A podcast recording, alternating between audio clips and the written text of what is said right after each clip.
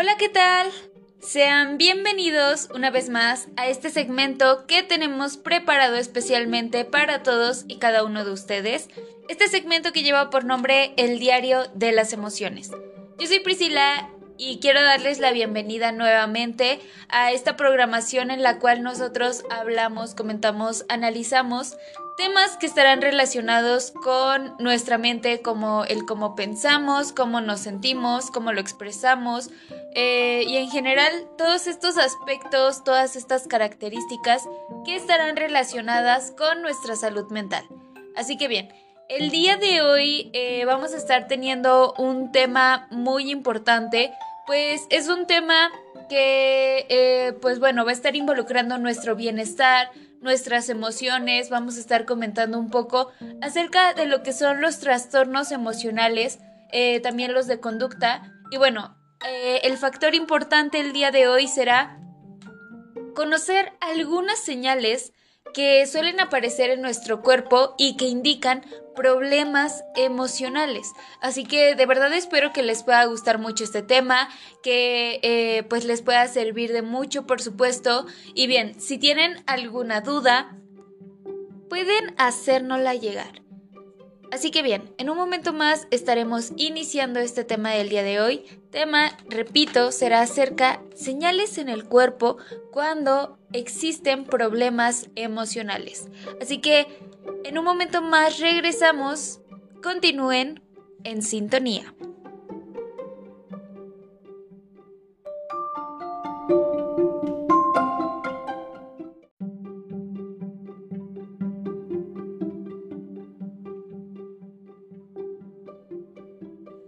A darle inicio ya a este tema del día de hoy, tema que les recuerdo será acerca de señales en el cuerpo cuando existen problemas emocionales.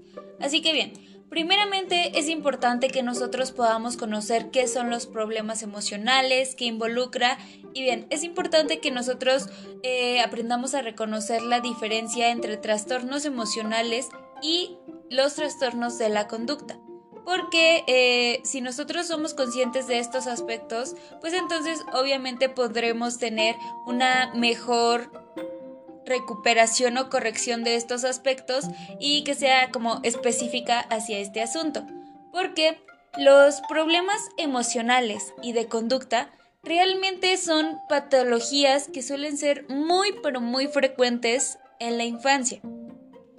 Su detección e, e intervención precoz mejora el pronóstico y también los efectos de la terapia. Obviamente, entre más rápido podamos detectar esta clase de eh, pues problemáticas, vamos a tener una solución más pronta, entonces existirán menos eh, como factores de riesgo. De hecho, frecuentemente son los padres y los profesores los que detectan que algo no funciona adecuadamente y por supuesto solicitan una evaluación emocional y conductual. Los profesores suelen pedir estas valoraciones por problemas de conducta y bajo rendimiento escolar, que bueno, también es algo que suele darse bastante, mientras que los padres consultan por problemas de rivalidad, tal vez celos entre hermanos. Entonces, esto va a estarnos eh, eh, pues especificando en esta parte de las alteraciones de la conducta o incluso también los miedos diversos. Así que, primeramente me gustaría explicarles eh, qué son los problemas emocionales. La realidad es que existen aspectos emocionales, por ejemplo, en los niños, que pueden ser indicadores de la presencia de estos trastornos emocionales. Algunos ejemplos podrían ser en primer lugar, prefiere estar solo. Es reservado y poco activo. Evita y escapa del contacto con otras personas. Como punto número 2 encontramos, se queja de molestias físicas como dolores de cabeza, abdomen, espalda, eh, pecho, también algo que suele pasar aquí es que falta a menudo a clase debido a esas numerosas molestias físicas que presenta. Como punto número 3 encontramos que es ansioso, inseguro, temeroso y preocupado. Como punto número 4, muestra un comportamiento inmaduro que no se corresponde con lo esperable para su edad, como suelen ser por ejemplo la dependencia de los adultos o que se relaciona con otros niños más pequeños, entre estos factores que sí pueden llegar a llamar nuestra atención.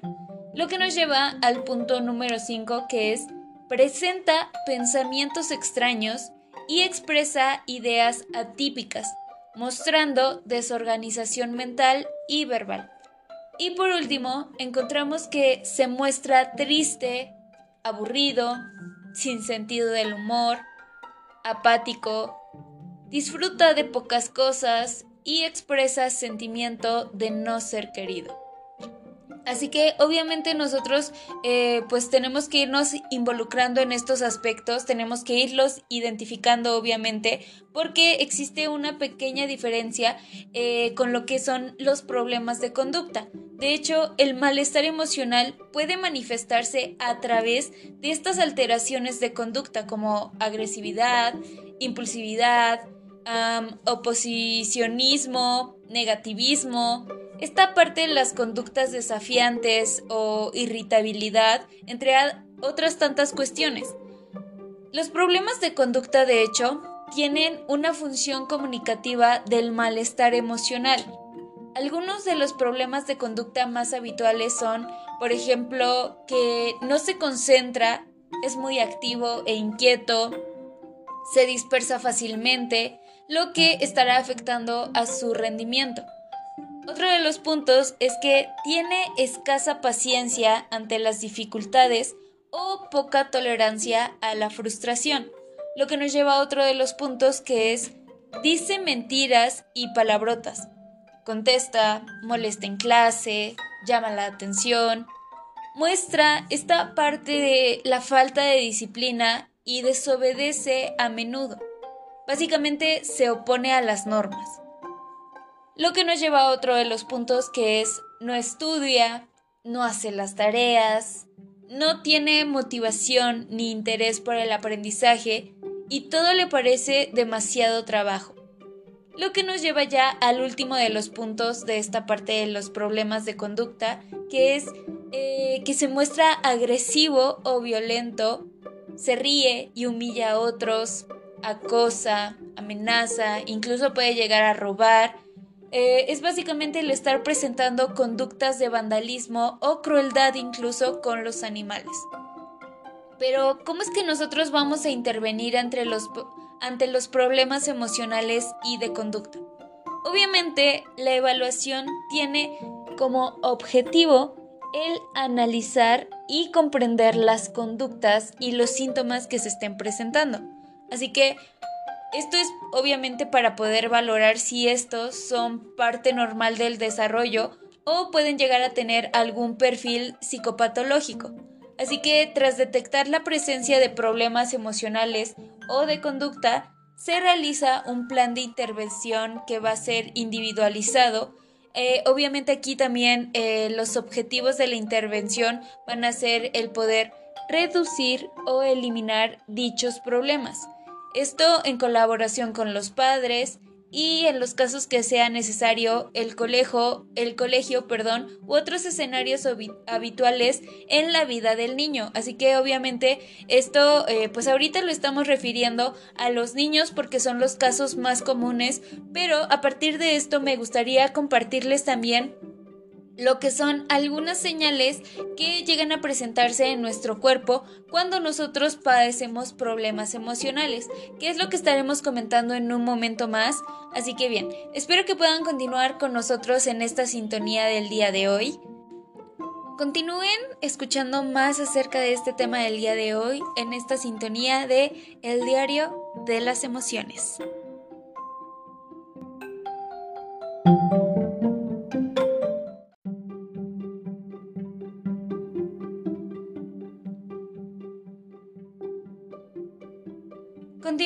Con más de este tema del día de hoy.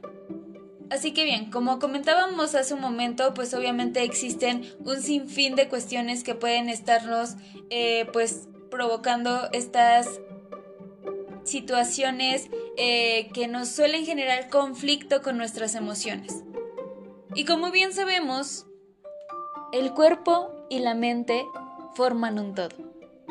De ahí que los problemas emocionales siempre dejen huellas en el organismo. Esto, de hecho, es perfectamente lógico si se tiene en cuenta que el cerebro es el eje del funcionamiento del cuerpo humano.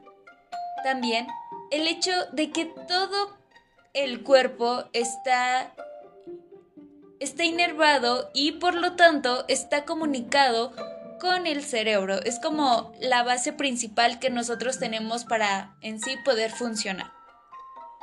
Se podría afirmar que no hay ninguna molestia física que no tenga como referente o como contexto uno o varios problemas emocionales. Así que, en este sentido, es bueno atender a las señales que nos envía el cuerpo. En general, son indicadores de que existe algún tipo de desequilibrio en nuestra vida. Así que algunas de esas señales corporales son de verdad muy comunes y nosotros solemos eh, verlas como algo insignificante casi. En realidad, no se trata de enfermedades en sentido estricto, sino de problemas emocionales que hacen presencia en nuestro cuerpo. Así que enseguida les estaré comentando siete indicadores que pueden estar surgiendo la existencia de problemas emocionales. Pero antes me gustaría compartirles una frase que dice, el secreto para tener buena salud es que el cuerpo se agite y la mente repose. Esta es una frase de Vincent Boitur Así que, eh, pues bueno, realmente creo que es una cuestión que nosotros podríamos comenzar a tener más presente. Así que la primera de estas señales que estaremos comentando el día de hoy es dolor de cabeza, un síntoma de problemas emocionales. Como bien sabemos, el dolor de cabeza frecuente es un síntoma muy común, realmente eh, es de las cosas que más pueden suceder, ¿no? Miles de personas en el mundo lo sufren. No es para menos. Está asociado con el estrés y la agitación. Por lo tanto, es normal que haya tantos afectados por este problema. En realidad, el significado de los dolores de cabeza se, resume en una sola palabra. Tensión hay fuerzas internas que, se contraponen. Habitualmente es el deseo de hacer las cosas completas y bien, y bueno, en contraposición a la falta de tiempo, o también eh, podría ser la necesidad de descansar frente a la obligación de cumplir ciertos compromisos. Así que detrás de una cefalia muchas veces hay problemas emocionales. De ahí que con frecuencia los medicamentos no puedan llegar a tener los efectos eh, deseados, pues estas cuestiones son eh, pues como algo más detrás de esto, ¿verdad? Así que, eh, pues sí, son cuestiones que nosotros podemos comenzar a tener en cuenta para darles otra solución, para darle ese giro a a las problemáticas y que realmente seamos capaces de reconocer el por qué está sucediendo, tal vez por qué es tan frecuente en nosotros y cómo podemos cambiar ciertos hábitos para que ya no siga sucediéndonos. Lo que nos lleva a la señal número 2, que es dolor en el cuello. Así es, el cuello rígido y que presenta dolor es una clara señal de rigidez extrema no en todos los aspectos de la vida, pero sí en uno en particular. La dificultad para perdonar. ¿Se lo hubieran imaginado? El rencor y el resentimiento toman forma de fuerte tensión muscular en la zona del cuello. Así que la dificultad para perdonar también puede estar acompañada de otros sentimientos, estos como inconformidad o tal vez desprecio. Si te duele el cuello, es bueno que pienses en el rencor del que todavía no te has, todavía no te has deshecho. Quizás al diluirlos, con ellos también se esfume ese dolor que tanto sientes. Lo que nos lleva ya a la señal número 3, que es rigidez y problemas en los hombros. Si no lo saben, los hombros son la zona del cuerpo que se destina para cargar pesos muy grandes. Esto vale tanto para los pesos físicos como para los que suponen una carga en el plano mental. Un dolor en los hombros, especialmente si hay calambres, indica una sobrecarga. Probablemente llevas una carga que te está pesando demasiado. Tal vez una responsabilidad que no te corresponde o algún compromiso con el que sientes que no puedes cumplir. El dolor en los hombros habla en todo caso de problemas emocionales asociados a la presión excesiva. Lo que nos lleva ya a la señal número 7, que es, número 4, perdón, que es molestias en la parte superior de la espalda. Aquí, bueno, es importante que nosotros sepamos que la parte superior de la espalda es otra zona en la que se concentran las tensiones y los problemas emocionales. Cuando hay dolor allí, es probable que te sientas muy solo. Básicamente se trata de una señal que habla de dificultades para relacionarnos con los demás. Asimismo, puede hablar de una carencia de amor propio. La autoestima puede estar lesionada. En su lugar, es posible que haya una gran cantidad de temores, estos generalmente se relacionan con vínculos sociales poco satisfactorios. Así que bien, en un momento más estaremos continuando con más de estas señales que pueden presentarse en nuestro cuerpo cuando existen problemas emocionales. De verdad espero que les esté gustando mucho este tema y por supuesto que les pueda servir de mucho. En un momento más regresamos para continuar, básicamente ya para concluir este tema del día de hoy.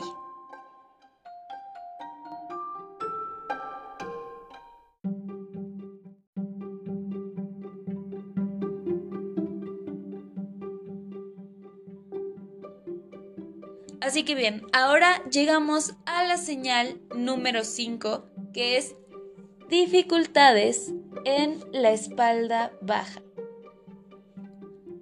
Los dolores en la espalda baja también tienen que ver con esta parte de las sobrecargas.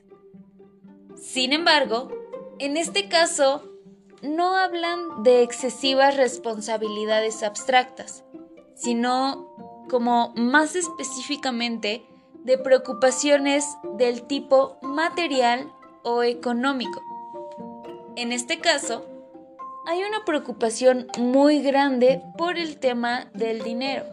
Y es que quizás se ha gastado de más o se tienen tal vez muchas deudas.